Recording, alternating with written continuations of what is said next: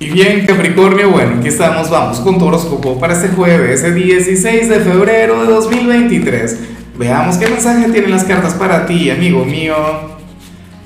Y bueno, Capricornio, como siempre, antes de comenzar, te invito a que me apoyes con ese like, a que te suscribas si no lo has hecho, o mejor, comparte este video en redes sociales para que llegue a donde tenga que llegar y a quien tenga que llegar esa seriedad mía, pero es porque estoy aguantando la risa con algo que ocurrió acá. Después te lo cuento en el camino.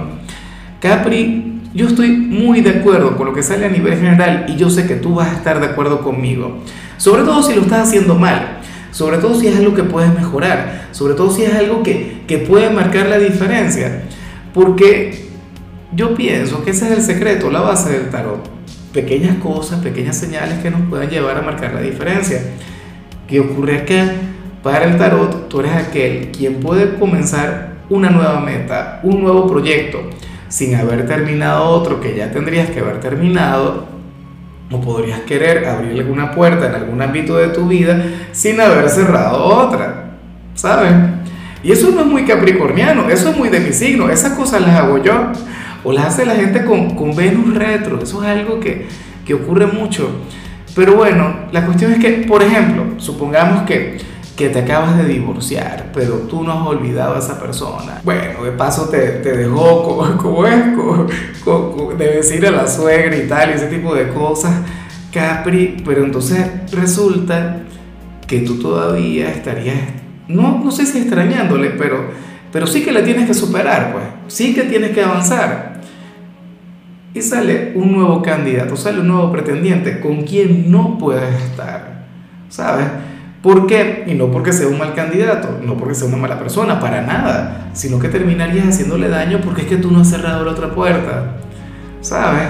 Em, de hecho, te voy a poner un ejemplo terrible de algo que me ocurrió a mí, Capricornio. Oye, yo me comprometí en el instituto donde yo daba clases cuando comencé el canal y comencé el canal y más nunca regresé. Y ellos después tuvieron que sufrir buscando profesor cuando en realidad pude haber dicho que no.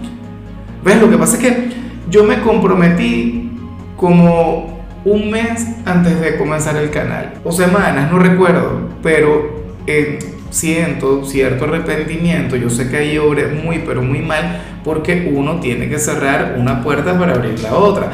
Claro, hay situaciones en la vida que, que no te lo permiten, hay situaciones que, que bueno, que, que simplemente se, se escapan de nuestras manos, pero tenlo en cuenta si lo puedes manejar.